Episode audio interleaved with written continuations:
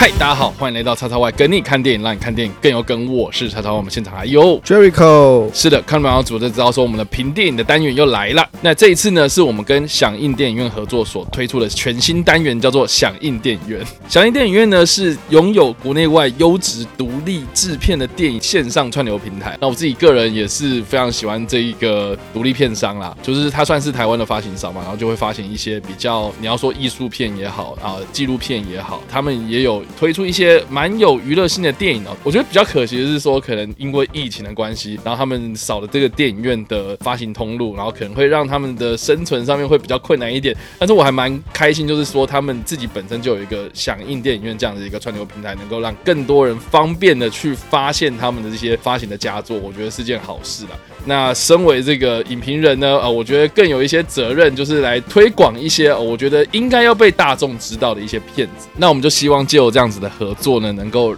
推荐更多可能你平常会忽略掉的一些佳作啊，对，就是在强音电影上面有哪些值得一看的作品哦。那我们第一集的节目要来介绍的是什么呢？就是他们在六月的时候推出的《大师》之前哦，这个算是纪录短片集吧记录短导演的记录短片，对对对，他基本上呢就是介绍五位非常知名的导演啊。那我觉得蛮特别的，就是说他的片名叫做《大师》之前哦，他的英文片名叫做《The First Image》嘛，啊，就是他的第一部作品。对，所以就是说介绍这五位导演他们的第一部作品，他们在创作的过程中到底发生了哪些事情哦，我觉得还蛮特别的。这五位我们都知道啊，就是说如果你真的有在追踪一些影展啊，啊，或是你真的看了很多部电影哦。哦，就是这五个人的名字你一定都听过，对，包括大卫林区，然后拉斯冯提尔、奥利维耶奥利维耶。阿沙雅斯，法国名字都很难念，扎维耶多兰哦，然后米修欧斯洛，米修欧斯洛他是动画导演，这也蛮特别的。所以这五位导演应该大家都听过哦，但是你可能很难去想象到说他在成为大师，就是被很多人知道之前，他们拍的第一部电影的时候，他们到底遇到哪些挫折，或者他们遇到哪些困难？对啊，毕竟就是谁知道说你之后是变大师，谁知道说你之后变成名导，然后陆陆续续有一堆合作找你来做，在他们还默默无人的的阶段的时候呢，呃，你很难想象他们到第一部作品的时候，他们到底遇到哪些事情这样子。我觉得蛮特别，就是说他的记录的出发点，我觉得蛮酷的，就是说我们很少会听到。他们在拍第一部作品的时候会有哪些故事在？所以这个是我觉得这一系列还蛮特别的地方。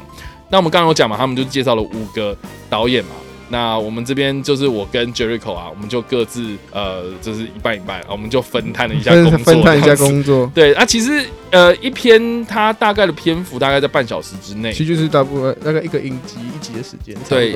半小时，就有时候甚至不到。所以你看，我五个半小时哦，所以是两个半小时就可以解决掉的东西。这其实就是看一部电影的长度啊，对啊，对啊、所以我觉得还好哎呀，就是整个如果你五部都看完的话，其实我觉得还蛮 OK 的。就是说，如果你真的很想要入门电影，或是知道一下这些大师有一些背后故事啊对背后拍摄背后故事，我觉得蛮特别的这样。那呃，我们就分配一下工作这样子。然后嗯 Jericho，你看的是我看的是拉斯冯提尔跟扎维耶多兰，对，那我个人就是看了呃大卫林区，然后奥利维耶阿萨雅斯跟呃米修欧斯洛这三个人这样子。我们先问一下 Jericho，你看完之后的感觉好了。其实我觉得就像刚刚我说，他比较专专注是这部这个导演的第一部作品，对，可是其实他我看至少我看到他部分，他是更倾向在谈他在拍这部作品的初衷是什么，哦对。或是他的理念是什么，或是嗯他在拍摄第一部作品前他到底遇到了什么事情。对。其实大家可能会以为说，那会不会就是没有看过电影就没办法看这一部作品？对，那其实基本上他其实没有太多事，他不会谈到太多剧情的东西，但他会提到说，可能里面的哪一幕为什么要这样拍，嗯但其实那比较少，他比较大部分的时间是在谈论说，在拍这部作品时给他的感觉是什么。嗯。然后这部作品其实里面它蕴含蕴含什么含义，其实他不会过度的去太解析，就是我们刚说他第一部作品，所以我觉得如如果是担心就可能没有看过作品没办法看的人来说，我觉得大家不用担心这点，就你你可以看完这部，搞不好也会说服你，让你想要再去看那一部第一部作品。对，哦，我觉得 Jericho 讲的重点就是你你不用担心你不认识这五个人。对，对，或许是你听过，但是你没看过他的作品哦。我相信啊，就是他们都是呃精挑细选，而且是经过时间的淬炼之后呢，大家公认的大师。所以他讲的那些话，我觉得基本上他并不会就是什么啊，我们来逐格解析，对他不会去过度的去对，就是说啊，那个剧情我们要怎么编什么的，然后就会爆雷什么的。哎，其实不会，我觉得蛮多都是着重在他们创作的。想法上面啊。对我觉得很酷，像我自己个人就是看了《大卫林区》之后啊，你知道《大卫林区》的片子，我以前过去就是很难很难入，对，超硬。大领先生，对，像像很多人可能会提到，比如说《穆赫兰大道》这部片，嗯然后它是你只要一提到什么时空轮回作品啊，然后或是你要提到什么超现实主义啊，哦对，就是一定会拿出来，就大卫林区的呃《穆赫兰大道》啦，或者橡皮上橡皮头。哦，或是双峰的这些片子这样子，对。那我自己个人在看《穆赫兰大道》的时候，看的超痛苦的，老实说，超级痛苦。然后痛苦到就是我想说，怎么可以这么的啰嗦，然后这么的琐碎，然后整部看完之后就想说，我到底看了三小那种感觉，你懂吗？就像那个梗图一样。对，可是呃，他这一次就是他要介绍是他第一部作品，就是橡皮头的创作。然后呃，他就一直强调说，哦，他很穷啊，然后拍片的过程，然后他的爸爸，然后一直就是要挫他锐气，就是说啊，我都没有钱，然后都被人家看不起，然后就是反正就是很多创作者他可能在创作坚持他们在创作的过程中可能会遇到的一些挫折。同样是身为创作者，虽然我没有他那么的厉害，对，或是这个他这么的有影响力，可是我觉得。我觉得每一个创作者几乎都会遇过那样子的一个阶段，就是你在痛苦中挣扎，然后坚持自己的创作理念。对，然后像里面他有讲的一句话，我非常印象深刻。他就说，现在普遍很多好莱坞导演他们在资金雄厚的状况下，为什么产不出这么经典的作品？我觉得很大原，他说他觉得很大的原因，就是因为呃，这个没有时间去思考说他到底要怎么拍片，反而是在有时间压力底下，然后创作出来的东西就会变得不是当初他们想要创作的东西的这样子。所以他在创作橡皮头的时候就很尴尬，就是他们有很多时间，可是没有钱。这样，所以状况都倒过来了。然后他就说啊，他在拍橡皮头的时候，其实并没有那么多压力、呃，反而呃，虽然钱很少，可是那个的创作精神反而是他最最最最最把握到初衷，然后他就是用尽这个他他的才华于一身的一部片子。所以我我个人就是看他在讲话的时候，我觉得印象很深刻，这样子。所以我我觉得，不管是哪一个导演啊，哪一个创作者，他们对于自己。哇，那种如数家珍的那种心情，在讲解他第一次创作的时候，那种很激动的那种感觉，我觉得，我觉得其实是蛮感动的。老实说，就是刚刚所说的嘛，了解认识一位导演对的过程，认识他，因为我觉得现在你看，可能比如说他推出新片啊，然后你再去看一些访谈啊，你你会觉得很 C，或者你会觉得说啊，对他就是在宣传他的东西，可是这个呃。这五部作品啊，这样看下来，我觉得都是在讲说他们过去发生的事情。反而对于呃那部片到底是什么样内容啊，故事在讲什么？对于他所创造的作品本身，反而他没有太多琢磨在作品本身身上，而是他自己的一些比较像。我觉得虽然大家我们刚刚介绍就是像大师之前嘛，比较在讲好像是他第一部作品的筹备过程之类，可是其实他讲的更多是他对于他目前到现在这从他演艺生涯到现在为止，嗯，他自己觉得。哦，他觉得怎么他自己的一些想法，还有为什么当初为什么会想要拍片啊的一些契机，应该说比较像是这个导演的一些个人分享，而且因为他们也没有太多限制里面的内容，所以其他有时候可能也不是在聊作品，反而是聊他当时为什么会想创作，他的心情，对，反而说我觉得他的私生活的私生活之类，我觉得蛮酷的，就是内容很广，就大家不要有时候好像就一直一定要看做电影才可以看这部，才可以看这个我们刚刚我们要推荐这大师之前，其实如果你是。你对这个导演，甚至你完全没听过他，但是你看了一下简介，你觉得哎、欸，好像蛮不错的，有兴趣，我觉得就可以看。然后有有可能你看完之后，他你也可以根据里面推荐的几部作品，进行去从这几部下手，慢慢认识这位导演的作品。对，我觉得这算是一个蛮入门的，就是说，如果你真的对电影很有兴趣，然后你很想要深入电影这个领域的话，我觉得是一个蛮不错的一个入门。对，一开始我会觉得它的门槛很高，对，可是对啊，看到这时候我也觉得说。那会不会就是会不会睡着？然后会我我我还特别就是找了一个我精神很好的时段然后来看。对，想说会不会就是哦很硬，或者或者会不会就是可能我没有看过这部里面的作品，然后会不会我完全不懂？对，但反而是就是一个很简单，因为因为是一个简单的访谈，嗯，然后这三十分钟的访谈，然后里面的问题也非常的日，应该说大家一看我觉得也不算，我我觉得也不像是访谈这么硬的形式。他就是其实让他去架摄影师就架在那里，然后让他说话这样就。让他说一些哦，你可能当时创作的想法啊，然后你最印象深刻是什么事情，这样嗯之类的，这种很简单，就你去看的话，你也能马上理解这导演哦，原来这导演是这样的人。对对对对对对对。然后你回头，如果你有看过他的作品，你回头看的时候，你就哎觉得你就哦，好像帮我解惑为什么他会这样拍。可如果你是没有看过的人，你就会觉得听起来好酷，好像我想看一下那电影到底拍的怎么样，对对，所以基本上就这样子，就是这这么简单。就是这么简单。因为作品大概本身就这么简单。对，应应该是这样讲，就是说我一开始以为他会很复杂去介绍这，个人的历程，对，然后没想到我看完就就是我我看大卫林区的，就是我我看第一部的时候，然后我就以为他就会讲完，就是比如说最就是讲到最经典的穆罕大道，或是象人，然后或什么，结果他只讲橡皮头的故事。这是他的一开始旁白简介可能会简介说啊，这位导演他之前拍过什么片子，然后他他的个性是什么样子，然后呃这个影评对他的评价是什么东西，然后就是他他他有哪些重点的提醒，就是旁白都会把它讲完了这样子。然后我一开始想说，哦，所以他会讲到木兰大道了，他可能会讲到这个从从什么双峰啊，有的没的这些片子，然后结果诶没有诶，他只讲橡皮头创作的过程，然后就这样结束了。我我我觉得他那个整个的那个节目的安排啊，我觉得设计的很棒，然后他也不会像访谈这么的硬，就是说啊，你要听主持人一个问问题，一个对一个答案，一个问题，一个答案。对 其实并不是这样子，他只是就是让他很流畅的把所有他经验，然后全部讲完这样子。我我觉得，我觉得我个人看完之后，我觉得收获蛮多的。你对你自己创作的时候的那种想法，你可能也想要去做创作，可是你不知道怎么样下手，然后或是你在创作的过程中遇到哪些困难。老实讲，我觉得这些人他们也有遇过，对，而且他们有分享，我觉得是这就看完这个，我自己会觉得我自己还蛮喜欢的，因为嗯。他们其实导演分享了很多他们在创作时候的理念，对，而是那个理念可能不是说哦这个要怎么拍，或是不会，就是他不，就是你可能会觉得啊，好像他会讲很多很专业的东西，没有，其实他讲的就是日常生活，对。他当时为什么要拍这部作品，然后面对了哪些困难，然后他其实创作过程是大概怎么样，他不会很硬性教你说哦，我觉得就是你今天正幕其实这样拍就会比较好之类的，就是你可能会担心啊，好像很硬，可是。其实，身为一个创作者来说，看这部作品，你反而会得到比较多是心灵上面层面的一些学习的点。对我觉得这点是这部作品带给我最多的地方。对，有什么令你印象深刻的地方吗？有啊，就是拉斯冯迪尔，其实他也没有说啊，他他开头第一个说，如他他会想创作作品，就是因为他自己焦虑症。哦，对，对，然后他说，如果今天他是可以把焦虑症舍弃掉，其实他也可以不拍电影。嗯就他会拍电影的原因，是因为他可以掌控全局，也是他在里面讲的。所以大家可就是他为什么说为什么他的电影看起来这么的感觉，你会觉得你很，因为我看过他杰克盖的房子，嗯如果有看过的人应该都知道，他电影非常的该怎么形容，嗯就是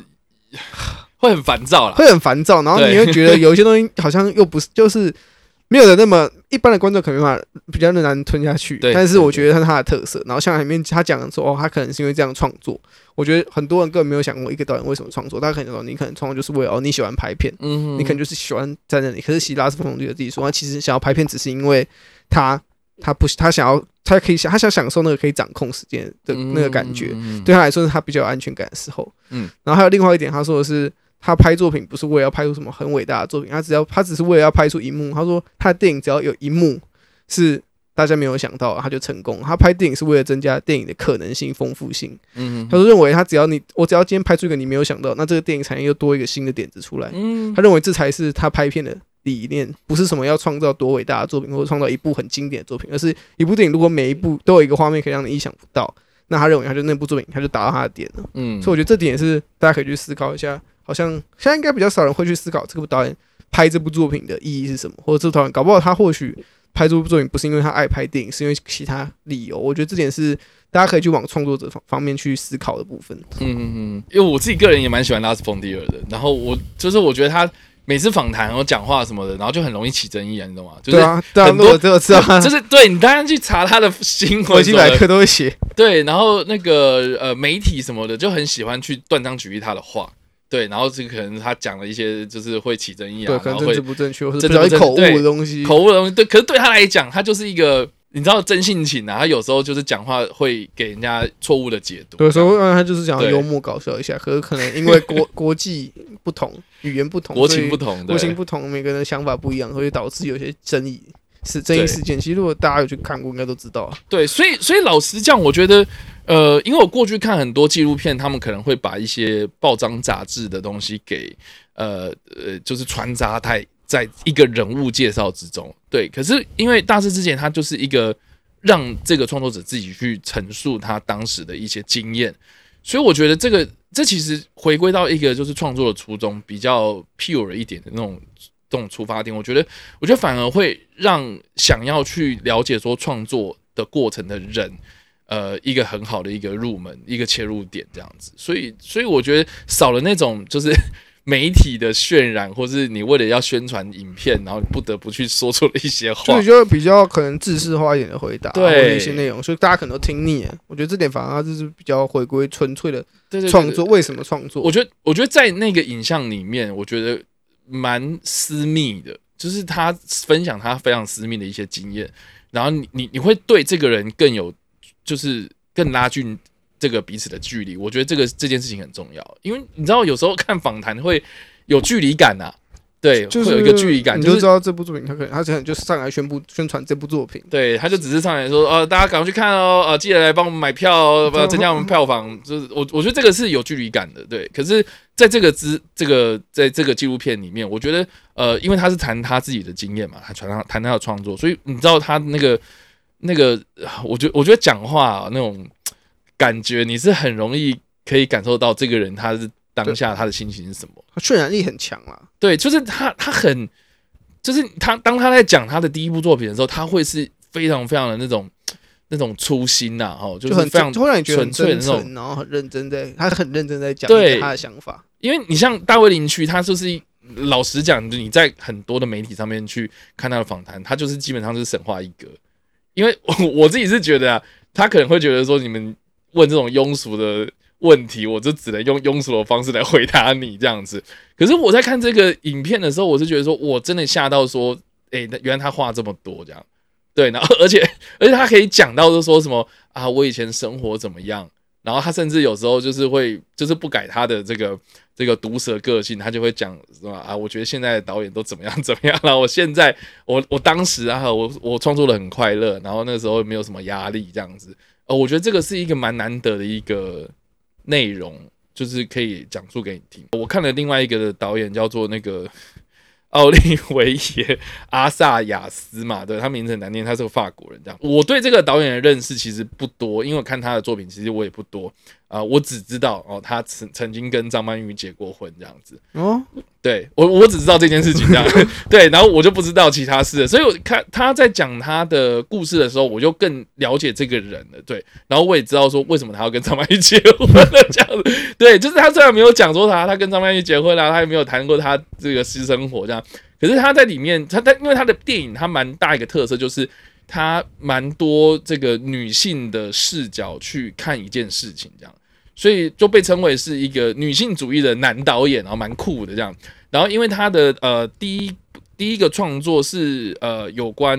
那种呃这种什么玩乐团的，就是摇摇滚乐的这种创作者。然后他们遇到了一些有趣的事情，这样子，所以，所以我觉得对于一个热爱音乐，然后又热爱电影创作的一个人来讲，哦，他在讲他的那个创作的过程的时候，他想要讲什么什么，当当时他的心情是什么的时候，我觉得我觉得很酷。然后接下来他就呃可能会延伸带到说，哦，他接下来有几部片子，然后都是这个他很喜欢女性视角。然后他就说什么哦，当我在创作这些女性故事的时候呢，呃，我我能够理解说为什么啊，比如说高达那种新浪潮那些导演啊，啊，为什么他们都很喜欢用特定的几个女性演员啊？他就说那些女性演员是他的呃女神，是他的缪斯这样子。然后我就想说，他的那个 影片里面就不断穿插，就是他跟曼张曼玉合作的那一部叫做《迷你姐》，呃，我就心里就想说，嗯，难怪你要跟张曼玉结婚这样。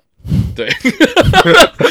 虽然他没有明讲说他对张曼玉怎么样，可是我就想说，对对对，就是你可以对他的这个呃呃私领域的生活的一些经历，然后连接在一起，我觉得其实蛮有趣的。然后我另外看的另外一个是米修欧斯洛，他也蛮特别的，就是说他是一个动画导演，我觉得这个是在这五个导演里面，他的领域是比较特别的这样子。他的第一部作品叫做《吉利姑与女巫》这样子，对，吉利姑这个。听这个名字真的是很特别，对，但但是我第一次听到这个吉利姑的时候呢，然后再看到那个呃，他的那个画面，就是我没有完整看完那部片啊，但是他就是我在网络上有找到一些呃影片的片段这样子。大家想一下，就是说，如果你今天要画动画，你可能会想到是比如说迪士尼，想到的是皮克斯，对那种就是你可能要花很多技术层面的东西才投入的这样子的一个动画创作这样。然后他就说啊，就是他当时也是没钱，然后他也觉得说，哎，为什么要搞那么复杂？他们他他就希望说，我们我们在看动画的时候，不要只是联想到就是什么啊这种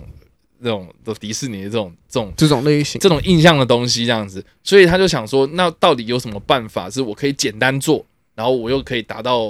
呃故事效果的？然后他就想说，哦，那我就用那种比较皮影戏、那种平面的纸雕的方式，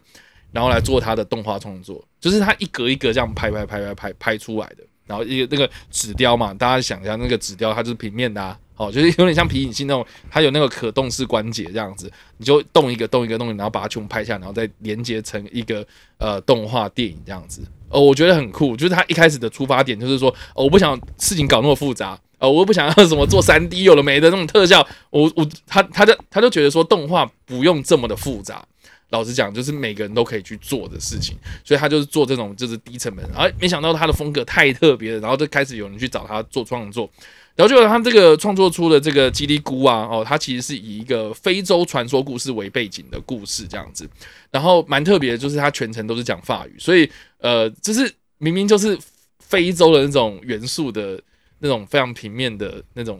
纸雕的东西这样子，它整个的故事啊，我觉得很特别，就是用外国人的方式。呃，外国人的语言诠释一个非洲当地的一个流民间流传的传奇，这样传奇故事这样子，蛮酷的。而且他也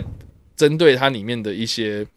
呃结局的调整啊，哦，就是他按他为什么就是不按照那个原本那个非洲的故事去拍出来去讲这个故事就好了。他可能会暗喻一些，比如说呃女女性被性侵的一些暗暗示。然后或是这个呃男性跟女性之间，就就是呃男性去解放女性的一些被压迫的一些情节，这种就是他用一个非洲故事，然后去探讨一个现代的议题。我觉得他的那个创作的理念上面是很强烈的。呃，我觉得蛮有趣的，就是他就分享说，他这部片呃有被这个好莱坞，就是美国那边的片商被相中，就是说，哎，这个他想跟他接洽，说能不能到呃美国那边去做发行。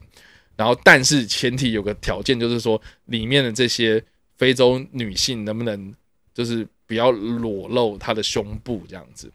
然后，所以他就说你能不能帮他这些人加胸罩？然后他就说，他说，哎，你你你疯了吗？就 对，就是说你家兄他都不是非洲人的啦。哦，就是说他就很坚持这件事情，然后导致说。叽里咕这个作品并没有在美国发行，这样子，他就说，可是我觉得这个就是你自己要去做的选择嘛，就是说有些创作者可能可能会因为某些现实上的考量，他会去做一些妥协，可是他就是坚持没有去做。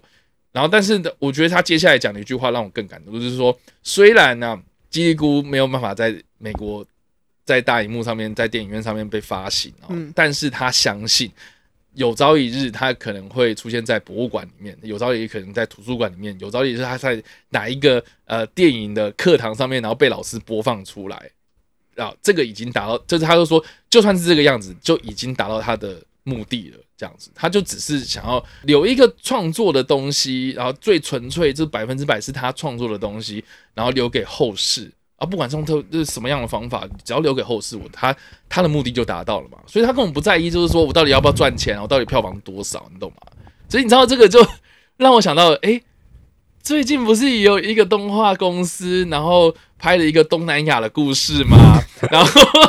然后他就融合了很多东南亚元素嘛，对不对？然后他也是用了皮影戏，然后他也是用了。这种方式啊，然后但是呃，它的画面超级强，有没有？好，它的那个动画技术超级强，然后那个流体啊做的很棒啊，酸辣汤看起来很好喝啊，对有没有？对不对？然后这你也可以这样去做，对不对？然后他也可以赚很多钱，对。可是呃，我并不是说那部片不好，或是那个公司的做法不好，可是这两者这样的差异，你懂吗？就是。呃，你就可以看得出来说，平民都是动画作品。可是，当你听到一个动画导演他对自己的作品的坚持，然后他创作的东西虽然没有钱哦，在在没有钱的状态之下，他还是能够达到一个能够在这个动画圈、世界的动画圈、国际动画圈上面占有一席之地的这样子一个一个一个地位。我觉得其实并不在于就是说你有多雄厚的财力，反而是你的那个精神有没有去坚持，然后有没有去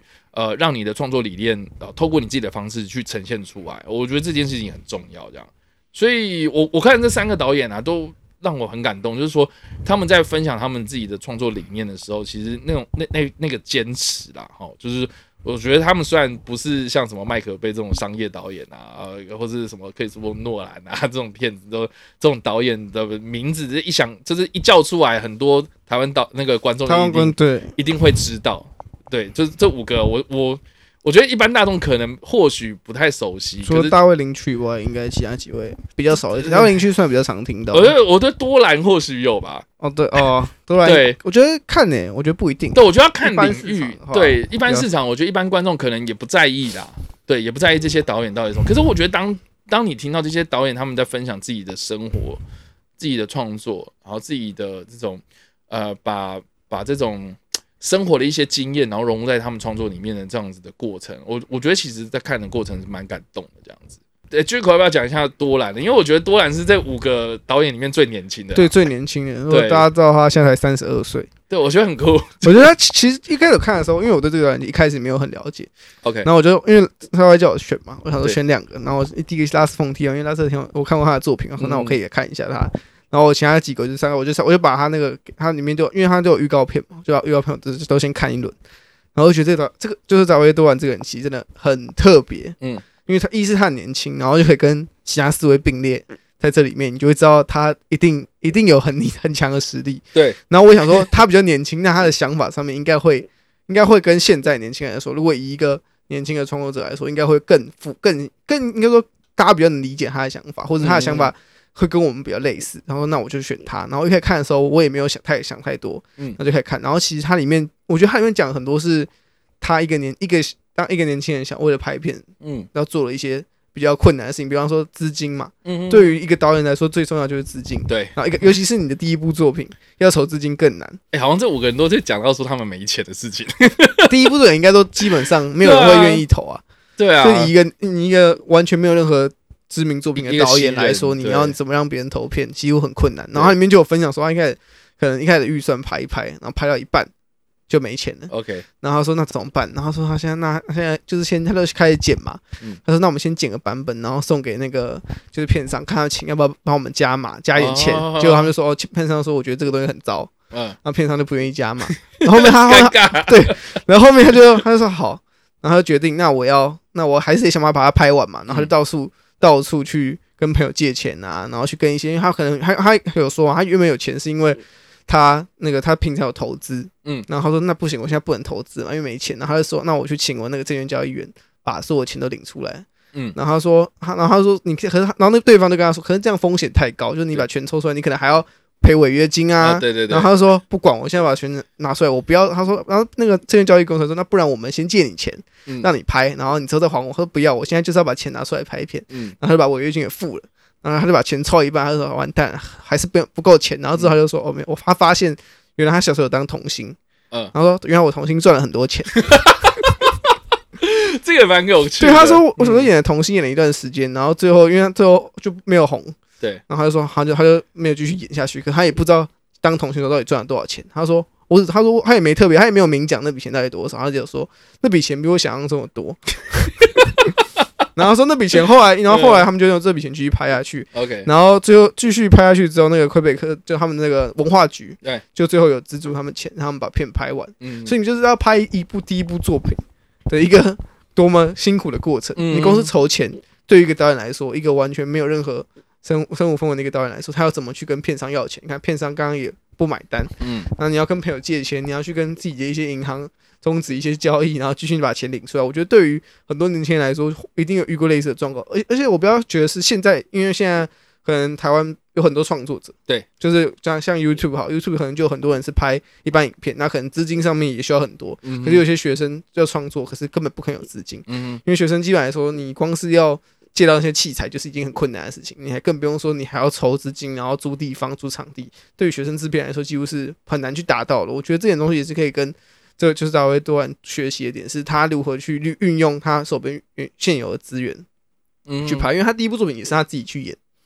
所以我觉得大家可以去看一下，他讲了很多是我觉得年轻人比较能理解的。嗯然后另外一点，我觉得很很酷的事情是，大家可能会觉得说，这五位导演肯定是专业的导演嘛，那一定是科科班出身啊，哦对对一定是一定是讲求，一定是可能他他们喜欢的电影一定是那种最标准，可能什么奥斯卡得奖作品啊对等等。其实那其实早一些段里面有说，其实他的作品启发最大的是一些儿童文学类型的作品，嗯哈利波特系列啊等等这种，或是那种，或者他说哦，小鬼当家也是他自己很爱的。然后他说他其实很多人会觉得我拍这种作品好像就是不够成熟，不够不够不够不不像一个大师的作品，但他会觉得那这就是因为从从他影响小时候影响到他最大的就是这些作品，他认为那些这些作品的台词才是最动人的。嗯，所以我觉得这点也是可以呼应到现在很多人创作者可能会觉得说，那我今天要当一个啊成功的创作者，我是不是要一定要像某位，一定要像那些很成功的导演一样，或是一定要像某嗯。某一定要拍的很文艺或拍的怎么样才有机会得奖？对，或是就是你啊，第一部作品一定要什么可歌可泣这样子，，对，一定要对。故意，一定要把它拍的什么形式嗯。才可以成为一个伟大的作品，或是我一定要向什么样的形式学习，我才有机会成为一个成功的创作者。我觉得这种这种这这个东西可以，当然你可以向他们学习，但是你还是要保留自己的特色。嗯就像里面他也自己也说，其实每个导演哪一个导演不是在拍的时候不是边跟别人学习边拍的，嗯里面一定很多别人的影子在里面。重点是你要把那些影子适时的转化成有一些你自己的元素在里面。嗯就你今天一个镜头，你可以向一个很伟大的导演学习，但是你那个镜头里面，你可以多加一点自己的巧思。那即使对方可能一时一般观众可能不懂，但至少你知道哦，其实你没有做一些改动，然后这样一步一步走来，你就会发现，其实是到最后那个东西就变成你的风格，嗯不会是抄袭。所以大家就想说，所以我觉得这点是现在创作者很，因为现在很多人可能会觉得，我今天要。好，不管是拍什么那样的作品，我好像就是要一定要跟那些成功人士学习，可能镜头什么，或是嗯甚至是节目一个制作方式都要跟他们学习。但其实有时候反而是你可以参考他们的想法，但是还是最重要的是你不可以怀疑自己。嗯，那当它里面他就赵薇段其实有说，你可以怀疑你自己的作品不够好，嗯，你可以怀疑你自己今天这部作品哪些戏拍的不够好，但是你千万不不可以做的事情就是怀疑自己，因为你要相信自己可以做到，你才可以继续走下去。所以我觉得他这部导演反而给比较多是年轻创作者上面的一些想法跟一些警惕，嗯。就是你以免就是可能你刚踏入进来，你过度想要求求好，然后反而会太给自己压力，然后变得自己有点不知道自己在干嘛。嗯。我觉得这是赵月读完给我最大的感触啊，嗯嗯嗯，你你看完之后有没有是不是啊？我现在就很想拍片，就很想拍片啊，可是就是就想到拍片需要钱，就我其实就是看完之后，我想说那。就是如果有机会，我也还想要继续拍片。嗯就如果有机会的话，我当然不排斥啊。但是我也我也学我也因为我们学校有一些学校制片的东西，然后其实我也有从早会段上上身上学到一些我觉得我之前做的不够好的地方。我觉得这点是这应该是不止早月段，那就是还有拉斯冯提尔等等。嗯其实这个系列给我感觉是，它会让你，如果你今天真的是想要成为一个创作者，嗯你今天想要成为一个拍片，不管是拍电影、拍影集，或甚至你只是拍 YouTube 的一些戏剧作品好了，我觉得你都可以从里面学到很多。你可以去值得去效仿，而然后值得去警惕自己的一些概念，而不是实际的技能。但是它是一种概念跟一种跟一种理念在里面。我觉得这点是这部整个系列下来，我比较我最推荐大家的原因啊。嗯，对啊，因为像呃，你刚刚说多兰他不是科班出身的导演嘛，对，可是他就是你知道三大影展都有他的影子哦，都有他影子。超强，超强，对，而且他自己就是他也不是这种是好像我就是曲高和寡，然后就是不碰娱乐片，对他有演他嘛，对他其实就有说他他是在他第二章第二站里面面有客串演出，对他也有演出，然后他自己也是你知道编导演，然后三对期这样子，如果大家知道编导演剪，然后甚至连如果大家有去查，他连美术、化妆、服装造型设计，他都参一脚，超这个几乎处 几乎没有什么事情他不做的，全能啊、全能。对啊，然后像呃，我我我刚刚提到那个奥利维耶阿萨亚斯，他自己个人也不是科班出身，他是写影评出来的。对，所以他 对这 对这个又更励志了，有没有？就是最近呃，有有很多可能那个影影评人，他们就陆陆续续就是会对一些电影然后提出一些想法，对不对？可是很多人就是可能在做这件事情的时候，可能会被一些人呛，或者说什么啊，你那么你那么会讲，要不然你自己拍啊，对啊，然后他就自己拍，他自己拍啊，对，所以对，所以所以我觉得蛮蛮有趣，就是说这些导演啊，哦，其实不一定是那种科班出身的，或是电影产业里面的呃成功人士他们才出来拍片，反而是我觉得呃你在透过这些影片影像，然后去知道说他创作的灵魂所在啊。就是他的想法什么，他一定会跟你讲说什么。他一开始没钱，然后对对他知名度不高，没有人要理他，然后很多人看衰他们，然后说你要不要签这个尽早放弃之类，有的没的，对不对？然后呢，哦，他大我我觉得都大同小异啦，就是你遇到的事情一定都很类似，当然不是百分之百很像，百分之百一样啊、但是。几乎啦，哈，就是他们呃，就是现实的考量上，他们可能会去面对一些可能即将就是一些抉择啊，你可能会妥协，你可能要干嘛？可是我觉得他那个精神创作的理念永远都不会变啊，就是他分享这些东西出来的时候，我觉得使人牙慧啊，就是说你你可以学习到很多呃这个心灵层面的东西，反而你知道什么啊？你要在这个影片里面，然后知道说什么他怎么拍啊，哦角度怎么取啊，然后当时什么什么什么有没有？我觉得那个其实那个是交给呃，就是你可能接触到这个东西之后，然后那个技术去学习去提升的嘛。可是你一开始创作的那个动力啦，哦，在做创作的时候，从零到有这件这个的过程，我相信那个是心理大于实际实际技术的啦。哦，就是说你心里有没有准备好，你有没有真的要去拍一部片子那种准备工作。我我觉得那个其实心理素质，那其实是才是最重要的一点。我觉得它是很有教学意义的。老实说，教学意义，我觉得它蛮有，应该说也不应该是不止教学，给你一种心灵上面的一些交流。对，有心灵交流，我觉得跟导演心灵交流这点还蛮，这这部作品蛮做到的。我觉得蛮有启发性的啦。对，所以啦，这也是为什么我把它当做是我们响应电影院这个单元的第一步。呃，我觉得我我觉得你在了解电影之前，我觉得你可能要先做一些准备，就是说，呃呃，或许啦哈，很多人看就是说啊，你就介绍我声光效果很好了，或者呃，就是啊，我看电影就是要娱乐啊这样子的感觉哦。看，但是我觉得就是有时候啦，你再看看看看到最后，你会不会觉得就是啊，看电影看到有点疲乏？然后就是爆炸，我也看到有点腻了。就你会想要挖掘一些就比较比较深层一点的东西，对。所以我觉得响应电影院这一个单元啊，我们就希望说，哎，我们先用大师之前这五个知名的导演的的访谈的这个纪录片，然后来让大家来先认识一下我们认知的电影这个东西，跟哎我们接下来可能会介绍的一些电影作品。我觉得你可能要重新的。就是有一点点心理的建设，然后再来认识一下，就是说这个电影的领域到底对于你而言到底什么样的意义？对我觉得，我我觉得这件事情很重要啦。哦，对，有很多人可能对于电影来说，它就是一个休闲娱乐的其中之一的一个选择。可是对我来讲，我觉得电影它就是一个提升我们生活，或是我们可以看到更多创意发想的过程啊，这个创作者他们如何在创作的时候的一些。呃，脑力的那些激荡啊，然后那个那个所蹦出的那种，呃，还有那种热情啊，那种那种想法什么的，我觉得我其实，在呃，我觉得透过电影，我可以看到更多人的故事，然后这件事情是让我觉得我很喜欢的这一点。所以为什么我喜欢电影，并不是因为啊，我喜欢他的动作，我喜欢他的那个什么声光效果，我喜欢他超级好笑，我喜欢他就是让我爽这样子。可是我觉得他就是。就是说到底，我觉得电影它对我来讲也只是一个呃，就是它能够让我认识这个世界一个很好的入门这样子。对，所以这个是大师之前的电影介绍了哈，就是推荐给大家，推荐给大家。